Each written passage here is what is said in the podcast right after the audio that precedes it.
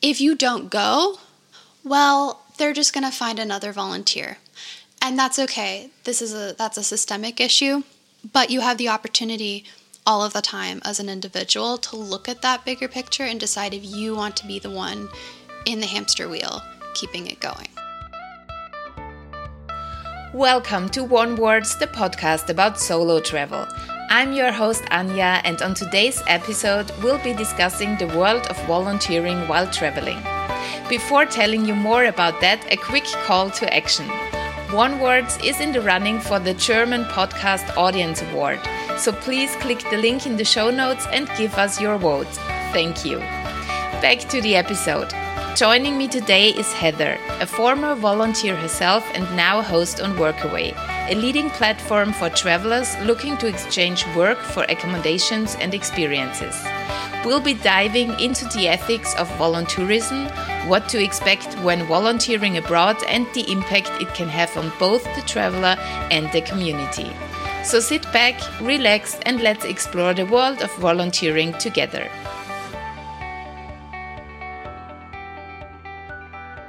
Hi, Heather. Welcome back. Hello. We are going to talk about something very close to your heart Mm-hmm. volunteerism Mm-hmm. and volunteering. Yes. So, tell us something about it. Voluntourism is a form of tourism where travelers participate in volunteer work, which typically means that it's unpaid. Also, that this is, would usually be for a charity or a nonprofit or something like that. Something. And did you do volunteering on your travels? I've been a volunteer and I've been, uh, we could say, a host. Yes.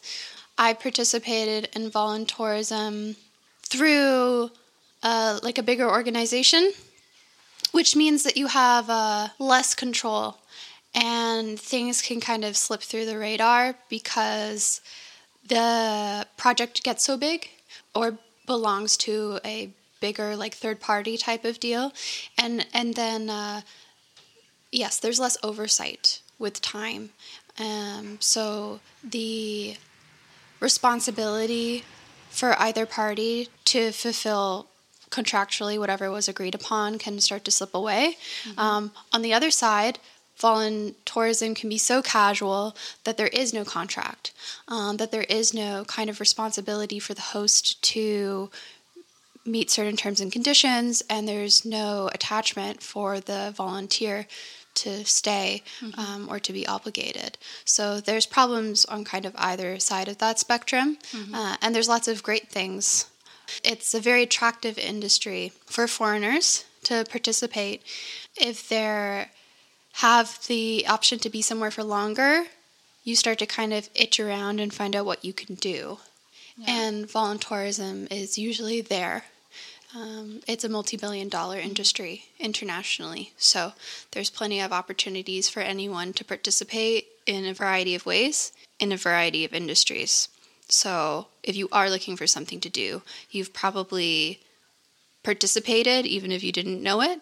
And so we're going to talk about what that might look like. So, there are many different ways. I remember when I went the first time to India, I looked into a project. So, I did volunteerism. I, I booked kind of in an agency mm-hmm. where I paid mm-hmm. for um, accommodation, food, being picked up, blah blah blah blah blah, and also like getting the education I needed for mm-hmm. the job. Then I, where I was then put in, so I volunteered at a kindergarten. For me, it was a good experience to getting to know the country, the how things work, how I have to behave, what's appropriate. Uh, it was rather expensive. But there are different kind of ways like when you when you just visit some place you could do like a beach cleanup or i don't know volunteer at um, shelter or something like just for one day. But then there are other things where you could stay longer so when you're thinking of the word voluntourism is all of that included Yes. or is it okay Yes, it's all all encompassing. So your your experience was pre-planned, pre-researched. You sought out education. It was a paid program, so you you exchanged money in order to give your time. and we'll talk about that later and why an organization would choose to charge. And then yes, the other examples you gave like a like a walk-in idea, a walk-in beach clean where you're giving an hour or two casually because it's opportunity driven, it's something that you saw was happening or heard about or someone asked you to participate in where you already are. Yeah. So anything between your experience, paid, mm-hmm. long term, pre planned, etc., to one hour, walk in, free, and everything in between. It's all voluntourism. a foreigner is coming into a community and is giving time, mm-hmm. even if it's just an hour. Yeah. Yeah but it sounds kind of a good thing. Sure. I would say the intention is almost always positive, especially from the volunteer themselves. It's because someone wants, they want to participate, they want to learn, they have time to give, they have the privilege of time to give that. Mm-hmm. Um, maybe they have a particular skill set to offer, but the impact does not always balance with the intention. Okay. And so that can be a little bit more difficult to see. And we might not know until we're in the experience how that's going to play out. Because everything can be, you know, your experience in India can be like so on paper, and then you can arrive and it might not be what you signed up for. Yeah. Yeah. But that's always the case. It could sure. also be like I book a hotel and then I show up yes. and it's like ruined. yes, of course. Yes. Yeah. Exactly. So that's the risk of yeah. going places you've never been before. Yeah. yeah. So I've had um, I a, a common one for young people is to volunteer in a hostel. So instead of paying, you might be it's usually offered to people who are already staying there because they the manager or whomever is able to develop and connect with you and develop a relationship and mm-hmm. then there's also already a level of trust there i'm assuming they're looking for someone that's not stealing from their bunkmates mm-hmm. and you know shows up within the curfew hours and cleans up after themselves and that type of thing so um, i had one of those experiences where i was kind of offered to no longer have to pay for my stay and instead give my time. Mm-hmm. And it was a, a, a very negative experience. It's hard to see until you have the hindsight, but it's a very common story of being taken advantage of, even if it's just for your time. Uh, the type of person I was working for was highly emotionally manipulative and narcissistic, and those personality types are already challenging to be in relationship with in general mm-hmm. let alone for that person to have power over you to be your boss and because it's so casual there's no contract you know if you're making an agreement the most security you have is that it's a text message instead of a spoken conversation but things mm-hmm. can change and you know there's one thing to say that oh well that job is flexible and there's another to have like agreed upon hours so that you're allowed to have a life outside of that mm-hmm. yeah so it was definitely not a good situation. And it wasn't until after I had left that I realized how much it was it was directly my manager's personality and the fact that they took advantage of everybody around them mm-hmm. which leads to a toxic work environment and when you when everyone is being treated like that and that's the norm you kind of get lost in that but this is a very common story whether it's being taken advantage of for hours whether it's um, yeah, personality based. Um, you know, kind of like any other workplace, except for you're in a foreign country. it almost feels like you have no rights. Mm-hmm. And whatever rules and systems that place has made up kind of rules. And, you know, one could say that it's cultural, but it's it's not because usually if you're a white foreigner volunteering, volunteering mm-hmm. for an organization, you're probably working under another white foreigner.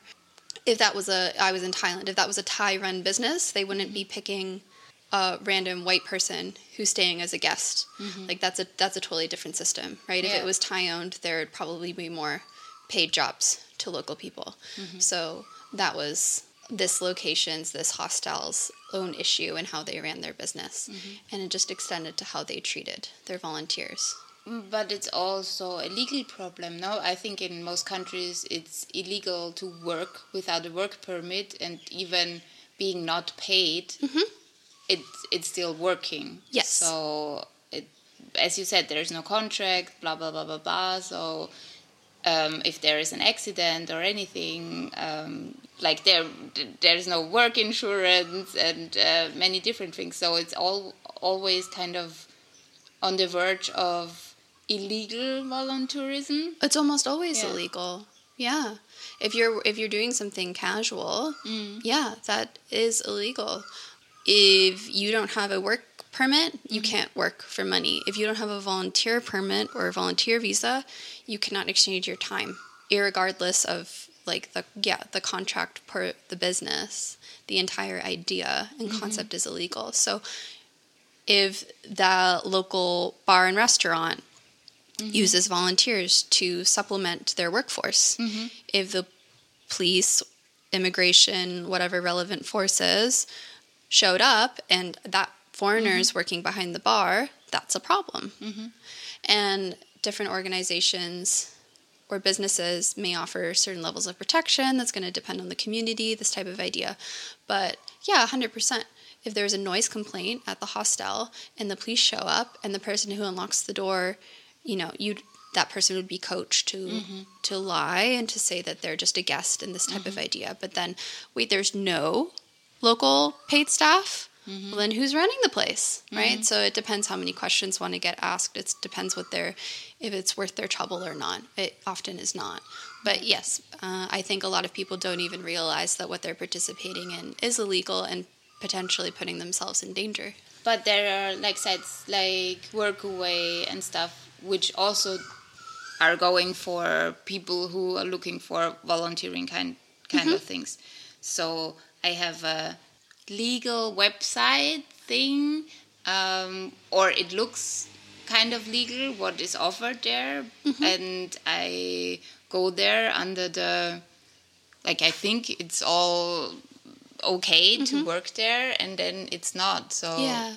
that's a problem. Yeah, it is a problem. I, I mean, we could we could hope that the host or organization or business would feel obliged to be honest with people and to clarify in case they don't have the common sense and they don't have the foresight that someone has spo- said or put in words beforehand that like to clarify that there isn't this legality around that experience. Mm-hmm. If we're gonna look if we looked at the all the places on workaway which we use sites like workaway because it's a third party like it's a third party mm-hmm. database essentially. So it offers a security to the people in that there's a review system, a feedback system. There's some place to report to if you had a concern, if you have a difficulty, if you were treated poorly, if something was mismanaged, if there was a misalignment of expectations. That the both the volunteer and the host have an opportunity to provide feedback, which is a key part of uh, maintaining the responsibility of the experience. hmm But that does not make the experience itself legal. Yeah. So you worked as a volunteer, Mm-hmm. but also now uh, manage a facility Mm-hmm. that uh, takes in volunteers. Yeah. So I operate as a host for a nonprofit. Within our community, that conversation of legality is between me and, and, and the volunteer, the potential volunteer or the new volunteer. I, I, I would say it's the same for everybody that that conversation becomes just between them. Um, you could look up the laws in any particular country and kind of know what you're signing yourself up for. But you signed yourself up for it before, and you're a very capable person. Yeah. So I, I know you probably knew it's Mm-hmm. kind of not legal, but it's okay. And well, you can walk out anytime because Right. you're not paid. Right. Blah blah blah. Yeah. Um. So what were your? Why did you do it? I was already living abroad and I'd been doing pet sitting for a year, and uh, COVID hit, and I was staying abroad. And that's why I did the hostel volun- volunteering. Uh, the hostel, uh, I'd the pet sits had dried up because no one could leave, even on domestic vacations, with provincial borders closing. So I was staying at a hostel long term instead, and that's why I took the opportunity because I didn't know how long we would be locked down like that. And it was i knew how much it was saving me every day to be volunteering for five hours instead of paying rent. So that's why i did that experience. Mm-hmm. and that experience you know i needed to get out of that experience as quickly as possible. Uh, so i found an alternative through workaway i applied to all of the animal related volunteering opportunities uh, in Thailand, in the country mm-hmm. I was in, and I went to the first one that answered. Mm-hmm. Most of them won't answer. Mm-hmm. Uh, the response rate, you know, is quite low. A lot of these organizations, the priority job is not going to be social media, might not be on recruitment, so that might be something that kind of slips behind mm-hmm. for just operational reasons. Yeah, I think I probably applied. I don't know how many there were at the time, but I'd like to say something like 30 or 40, like a significant number of applications. And then I only heard back from two. Okay. So pretty low rate. Mm-hmm. What would you say um, if someone wants to do volunteer mm-hmm. through Workaway? What are the things to look for in a host? Workaway is a really wonderful website and everything is filtered very well so you can really just like if you're booking a hotel right like you can pick your parameters of how many beds you want ac or not uh, what dates are available. All those things are available for you on Workaway. You can filter by type of work, filter by industry. You can filter by. I think they have like the the UN has these goals. Mm-hmm. Uh, international goals, and so if you could filter by one of those goals, if the organization is participating mm-hmm. in reaching that goal, um, you can filter by anything, and um, yeah, so use the parameters. Don't apply for things you don't want to do. it's a waste of the host's time, it's a waste of your time. Check the dates, check the calendar, reread the message before you apply. Don't just copy and paste. Maybe copy and paste if you're applying to a lot, but you have to change things like say hi to you know the organization or if a name is available to you make sure if you're applying to work with animals, you've put the word animal in there. If you're applying to work with kids, you've put the word kids in there. The host wants to see that you actually care about them mm. and their organization or their industry. It needs to be personalized for sure. It's like applying for any yeah. job. Uh, I suppose some people take it less seriously, but this is an opportunity to practice mm-hmm. for like real life workforce or for future volunteering opportunities. Mm-hmm. Like I would say just to treat it like applying for any other job that you would in the real world on the other way around what as a host mm-hmm. what do you look for in an application i think the things i look for are also things that mm-hmm. the volunteer should mm-hmm. look for like do they have reviews uh, when is the last time they did something or mm-hmm. participated definitely if they have reviews it makes it a lot easier there's like this verification that oh mm-hmm. another host has worked with them seen them spent time with them as a person and they're able to speak to that and I can read about it and that's very helpful and I know people who look at our experience also do the exact same thing. So the reviews for sure, the feedback system is very yeah. valuable. How would I go to it if I start right now then I don't have any reviews so maybe yeah, no sure. one will pick me because well we have picked a lot of people who don't have anything okay. and that's going to be based off the quality of the communication mm-hmm. uh, the timing the timeliness of it mm-hmm. the quality of it the clarity mm-hmm. i think you can also read you can understand conceptually what that experience might need of you as a person mm-hmm. and you can exude those qualities in how you communicate if our experience says needs to be an independent worker and you ask every little question that's easily Googleable, that's not showing independence. The experience says get curious, learn new things, and you're not capable of showing initiative, that's going to be a problem. So, a good host with a clear description on their profile will help you understand who might be a good fit or not. No one wants it to be a bad fit. Mm-hmm. a host doesn't want to take a volunteer who's not going to be the right personality, and the volunteer obviously doesn't want to waste their time and their energy going somewhere that's not going to be good for them. So if you have those doubts, or if you have that that gut feeling that this isn't the right experience for me, I don't like talking with this person, um, I'm not, I'm scared to go, I don't have trust, etc., etc., then mm-hmm. you don't have to go, right? Yeah. You can find something else. Mm-hmm. So we do get contacted by people who find us on Workaway but don't have a paid account. Mm-hmm. They might contact us on social media or WhatsApp. Mm-hmm. That's okay. But I do prefer the people on Workaway because I have this feedback system. I know I'm going to leave them a review Mm-hmm. after their three weeks.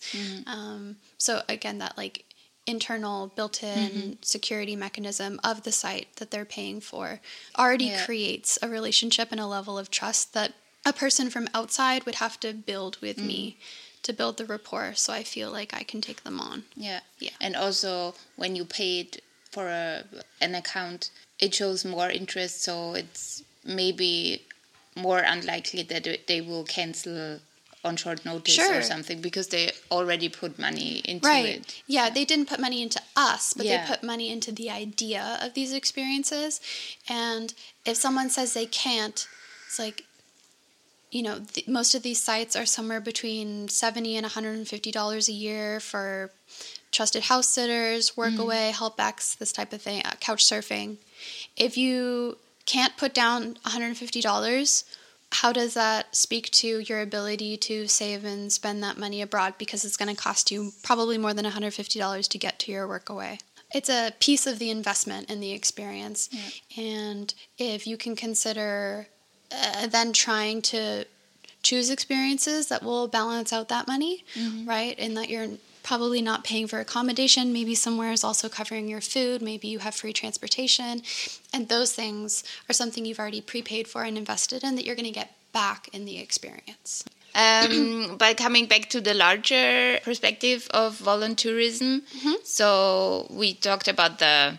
I just put like an hour a week in, or like uh, not not uh, constantly because I'm just there and I read it, or I go someplace where I applied for. I Mm-hmm. know I go there because I want to work there. Um, and then, as I said, uh, some people pay for having food and everything around there that they are able to work. What do you think about that? Is this an industry uh, behind it that makes money off it, or or is it a good thing that some people have to pay for? That's going to be specific to the business. I'd say as a, a system or an industry as a whole, it's mostly negative. But let's look at the ethics of volunteerism. We'll look at four main points, mm-hmm. and then I think that will kind of create an outline for us, and then we can look at some of those examples afterwards. So, the first point would be that the volunteers can offer a specific skill set that is otherwise unavailable or inaccessible to the local community. Ideally, there may be an educational opportunity to grow the skills of long-term volunteers and or train members of the local community hopefully in their preferred language for accessibility and that paid work is not being taken away from locals. So, in your example, you said there is some education involved before going mm-hmm. to provide a specific skill. So you're going to you are going to teach. Yeah. Yeah. So often we can see countless examples of unskilled foreigners who, because of their race, passport, language, accent, etc., are automatically on a pedestal. So they are participating often in skilled positions, like, say, like teaching. Teaching is not an unskilled profession. English teaching is not an unskilled profession. And uh, of course, there's going to be a emphasis on people who have English as a first language, which discounts a lot of Europeans. And even if they speak English as a second language, we're factoring in things like accent and that type of thing. So there, so say for English teaching, there's going to be a priority in paid positions for American, British, Australian, Canadian passport holders. But in a volunteering position, there might be more demand to fulfill the position in general. So mm-hmm. then you have people who are not fluent in that language teaching that language. Maybe the idea is that it's better than nothing, but we have to look at it and see who is this benefiting? Is it actually benefiting the children to be taught by someone who doesn't know how to teach because educating is an incredibly specific profession? Is it being taught by someone who isn't fluent in the language? And then is the experience actually just benefiting the volunteer? Mm-hmm. Is it actually just about them feeling like a savior, feel and like having that hero complex of I've supported and I, I've helped and I've done something without having the impact, right? So the intention is there, the impact is not. And so then we have to look at that experience and say, maybe I shouldn't pursue that, shouldn't do it again. So, specific skill set, maybe a medical clinic. Maybe you are a doctor, nurse, something like this. There's often times where the demand of the community, because there is an actual inaccessibility towards that profession that they need you to do more than you would be qualified for in your home country. Mm-hmm. So that can also create some conflict for a volunteer. Maybe they're going there as a nurse and they're being asked to, to do more than they would be allowed to under a nursing license in their home country you know that's a, a personal understanding of is it safe to be doing what i'm doing? Is what they're asking for me to do reasonable? Is it something i'm educated in? And i'm just i have this i have this pullback because of legal reasons in my home country that i'm used to not like i'm used to not giving that specific skill. Um, maybe there is a wow, like I really need to learn this thing because this is exactly what they're asking for. And I'm closer than other mm-hmm. people to be able to do it. So there can be conflict that way as well. Even a skilled person being asked to do things outside of their general skill set. Oftentimes, it's just this issue of an unskilled person being put into an unskilled job, which could be given to a local person as a paid job. And it's often a manager, boss, system, or company trying to minimize cost saying, we don't need to hire hotel staff. We can just take six volunteers from Workaway. We'll offer them accommodation in an empty room and they can clean our hotel for us every day. And then it's looking at the, well, wait, what is the local wage for this country? What is a living wage for this country? Uh, what is the what is the system with with migrant and local workers? And why isn't this person hiring local people? Like, anyone is capable of learning to and participate as a cleaner for this facility. So I'm benefiting from it because I'm saving on accommodation, getting to visit somewhere I wouldn't have, etc. But it's actually the benefactor at the top, this CEO, boss, manager, whomever, is just trying to cut costs. Mm-hmm. And it's taking away paid unskilled positions to local from local people. If you don't go, well, they're just going to find another volunteer.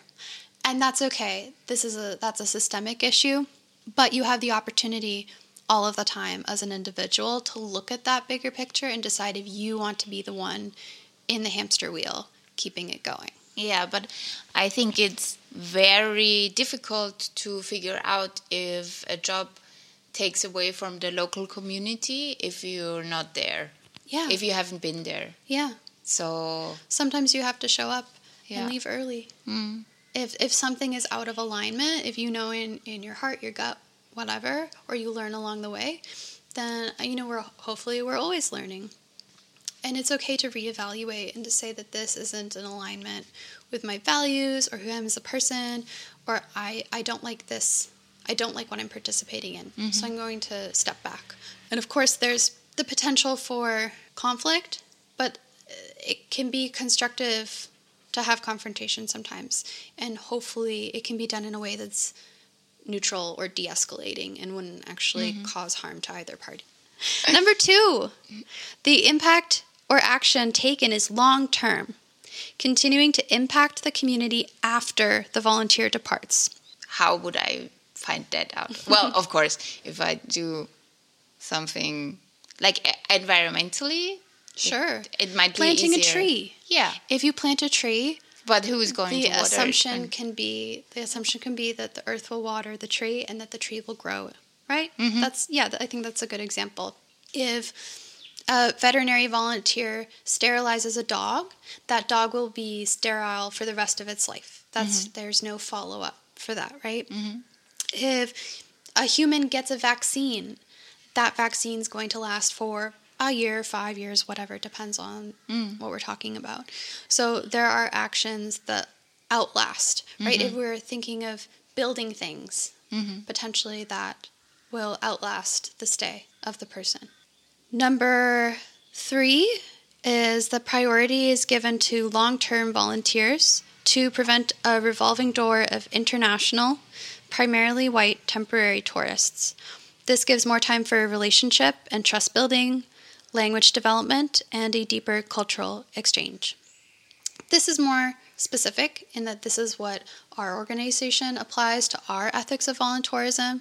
For sure, there are businesses and organizations who don't operate on a long term system. Uh, for us, that's something that we can apply, which benefits the volunteer and benefits the community. So that works in context to us. I like we were talking about with different examples, there are plenty of walk-in type of ideas which are that's specifically built off short term. Mm-hmm. Um, there are things that are only you know a few hours of time. There are organizations that do paid tours or donation based tours as a substitute for volunteering to interact with the tourist audience. Mm-hmm. There's places that will do volunteering two times a week, again, paid or unpaid, and you show up at a designated hour with or without an RSVP. And that's what is built into that business. So it's going to depend on the scale of the business, on the industry of the business. If something involves training, that organization might not choose a short term approach because it's not beneficial to them because they want people to have a know how, right? Maybe they need an entire dedicated staff or volunteer full time to give a tour mm-hmm. or to teach a team, this type of thing. So it's going to depend on the business. Yeah. Mm-hmm. But this idea of slowing down the tourism and of deepening the connection and experience is a nice option if it's accessible mm-hmm. and helpful to the business to have yeah. a long term person. I know, but not for everyone it will be accessible because people might want to do a volunteering thing and only have like two weeks of holidays. Right. So right. they still want to give back in some right. way, but can't be there for months at a time. Then there's an opportunity to look at the bigger picture. Mm. Like, okay, so I would like to give back to the community I'm visiting. This doesn't make sense based off what I've learned about volunteerism. I'm actually benefiting rather than the system. So I'm just going to go on holiday. Mm-hmm. I'm going to go enjoy my holiday for two weeks' time. I'm going to come back home with the seed planted in my mind. I'm going to find a local organization that I can volunteer with long term, apply my own skill set, or learn something new right? Be educated in. And then I'm going to participate in that project for weekly, monthly, for the next four years, or for a significant number of hours. I think that's an opportunity for planting the seed, making an executive decision that there's a better way to give my time, mm-hmm. and that might be actually at home rather than giving temporarily to an unethical volunteerism opportunity abroad. Number four would be about the cost your experience in India was paid. And then the experience I gave of the hostel, I was not paying. I was giving time in exchange and getting a free bed. The experience my project offers is unpaid. The only time we ever wish it was paid is when people cancel because it's really difficult to incentivize. Well, we don't want people to show up just because they paid, right? But this idea that we're at a loss every time someone cancels because we're we're at a, a, a loss of like we haven't we're understaffed, and the only solution to that, or the only thing that would make that a little less bitter, is to well at least we got some money for it. At least that booking had a deposit right? We could do it like that so that people aren't obliged to stay just because they paid money. But something so there's an incentive for people to show up or follow through or try harder sometimes mm-hmm. there just is you see the lack of effort that people make to actually show up to what they agreed to uh, it happens all of the time and a lot of cancellations are last minute and a lot of them are not outside of the person's control a lot of them are personal decision making so it would be nice as a host to have something as security for that person to show up and oftentimes for people, that's money. We also talked about tours. Tours are an alternative to volunteering that allow people to show up mm-hmm. and allow people to participate, probably on a lighter level. And then if it's paid, a paid tour or paid volunteering, that organization is benefiting financially from foreign money and they're able to reinvest that into staffing local people, into the goals of their project, this t- whatever the business goals are. If it's unpaid, like us choosing to stay unpaid, it removes this obligation idea, it allows it to be more personal because it's not so much of a business exchange. So there's pros and cons both ways. Mm-hmm. But that's definitely something to consider if you're a volunteer looking for an opportunity. Like, why would the business charge? Where is my money going? And to understand like the the reasoning for that. Sometimes it might not be for a positive reason. And so maybe we can deduce that from understanding what type of business we're going to visit and mm-hmm. whatnot. There are a lot of experiences that are in this kind of negative side of voluntourism where people just want to feel like they've done something. Like just take my money. I just want to feel like i like i'm ridding myself of guilt as uh, you know as, a, as an individual historically for my people whatnot. Just take my money do something good with it because i don't know what to do with it. People also give things that aren't wanted or needed because they haven't asked the right questions. Mm-hmm. so it all comes back to that slowing down idea to like understand the organization, understand the country, understand the culture, that type of thing. There are uh, orphanages classify into a lot of volunteerism. There are a lot of orphanages kept open internationally because of volunteerism. Okay. Because people go, pay money, donate to the kids, bring them toys or whatever. And we hear these stories from inside these organizations. A story, a, a story I've heard from the person inside was people donate toys and then the toys are taken away. Because if you see the toys you say they don't need the toys and you stop bringing the toys. And maybe there's you know they're able to sell them back to someone you know it becomes part of a darker cycle. Um, same thing with books right?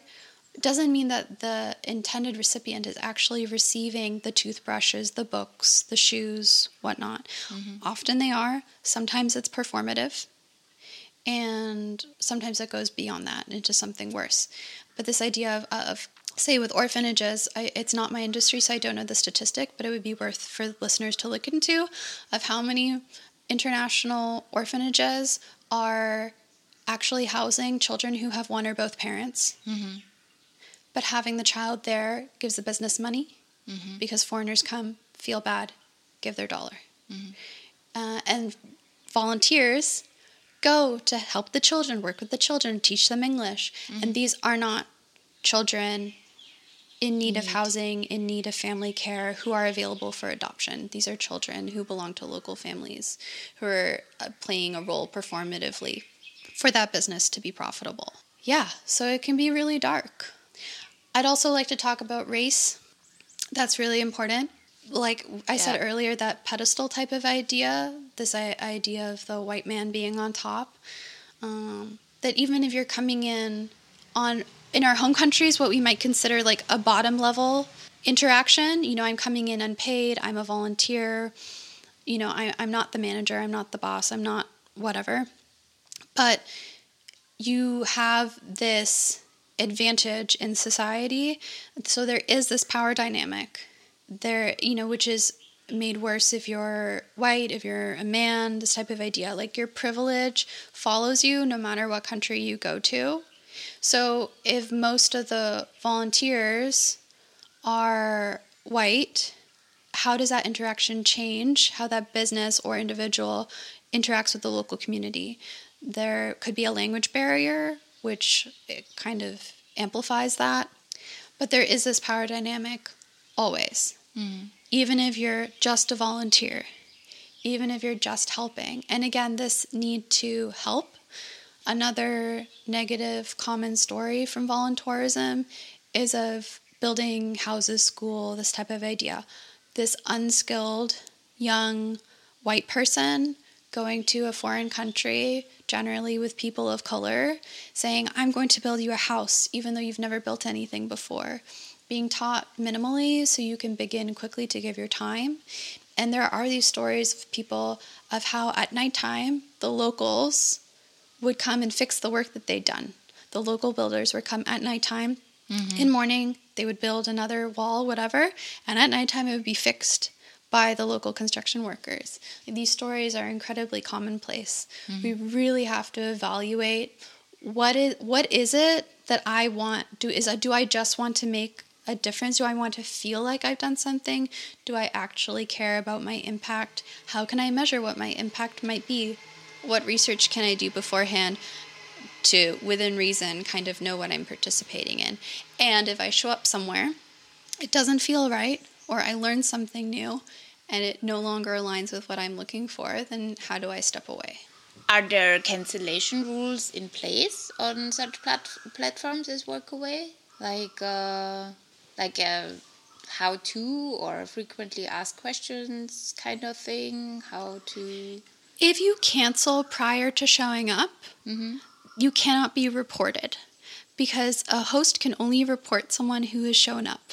It requires you to put in the dates that they were there for. You'd have to contact the company directly, which is still possible, but it's not Yeah. it's not common.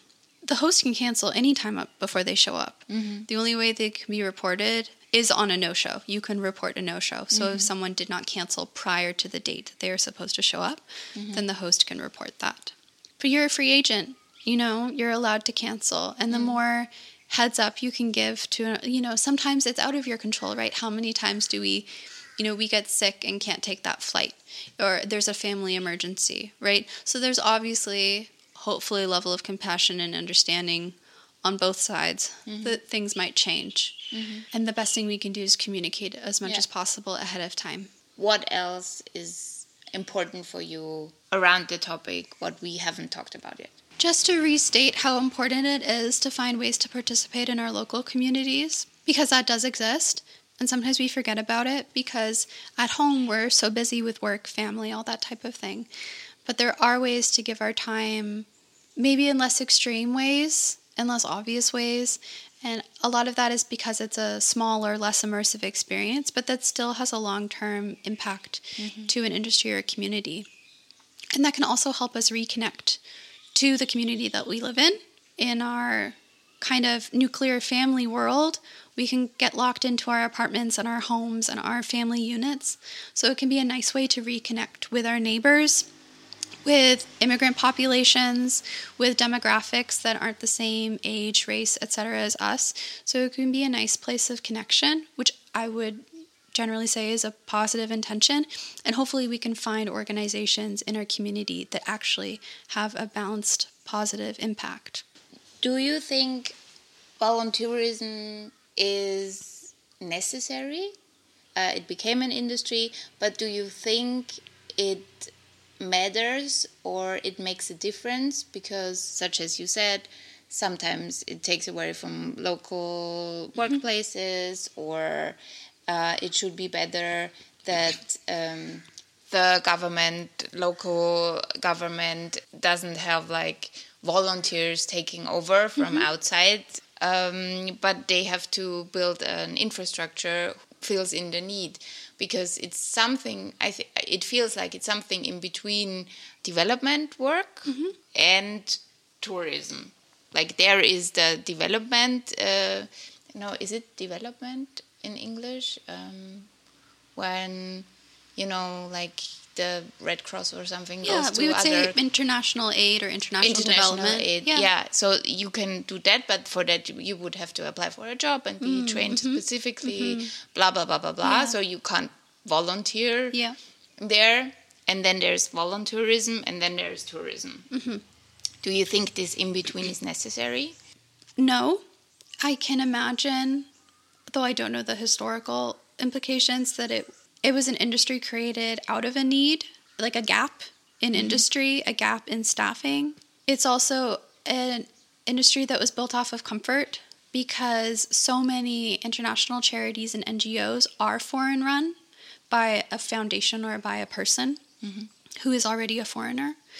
And it may be easier for them to staff or volun- you know collect volunteers who are of the same ethnicity background or language as, as them.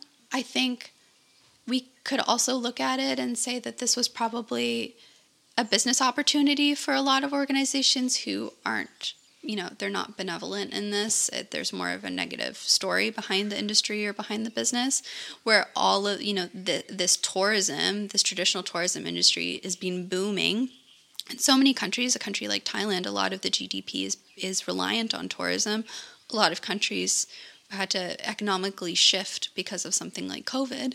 Mm-hmm. And so, wait, well, we want a piece of the pie. There's all this foreign money coming in. How can we possibly benefit from it? And a lot of it has been helpful financially in creating, building, and maintaining foreign charities, but that volunteering aspect of it is not often necessary. Mm-hmm. As we said, for for the bigger picture, mm-hmm. but education wise, for the personal growth, for because it's a young industry, mm-hmm. you know, mm-hmm. young people mostly do this yeah. kind of thing. I think it's positive and yes, it can be sure. very, very good shaping these kind of people and making them aware mm-hmm. of problems worldwide. Right. A lot of a lot of the young travelers are traveling at a point like before prefrontal cortex development. Like i don't know anything about the world yet. Maybe i've never lived alone. I've just i left my mom's house. I don't even know how to cook a meal. Right?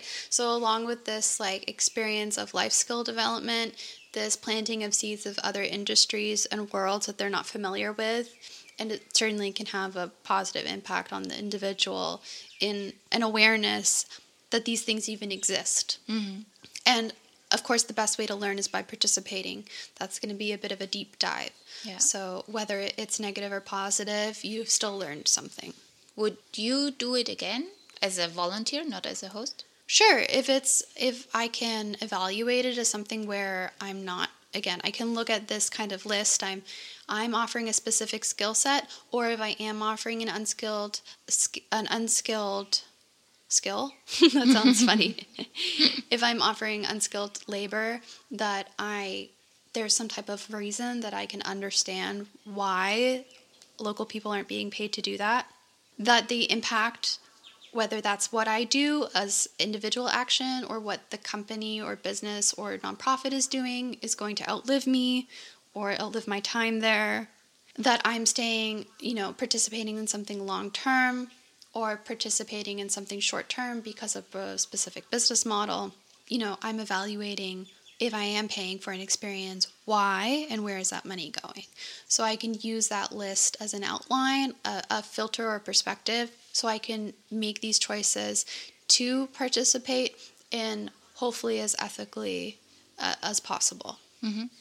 I don't think saying no to an industry and boycotting is necessarily the solution for voluntourism. There are certainly honest, true, and good work to be done out there, and it can certainly be a life changing experience for many people. Thank you so much for your insights. A lot to think about, and uh, I hope that it helps a lot of people how to choose their volunteer experience, mm-hmm. and maybe it brings some people to your uh, humble uh, work away. yes. Thank you for the opportunity. I hope that this offered food for thought. Thank you for joining us on One Word today. If you want to know more about the NGO Heather runs, visit the site of Koh Mak Animal Clinic. You'll find the links to it in the show notes. We hope you enjoyed the discussion and gained some valuable insights. If you did, please consider leaving us a rating and review on your preferred podcast platform. And don't forget to hit that subscribe button to stay up to date with future episodes. If you found our conversation particularly helpful, please share it with your friends and colleagues who might also benefit. We appreciate your support and hope to continue bringing you engaging content and conversations. Thank you for listening, and I'll see you next time on ON(E)WARDS. Last but not least, don't just listen to us, go find out.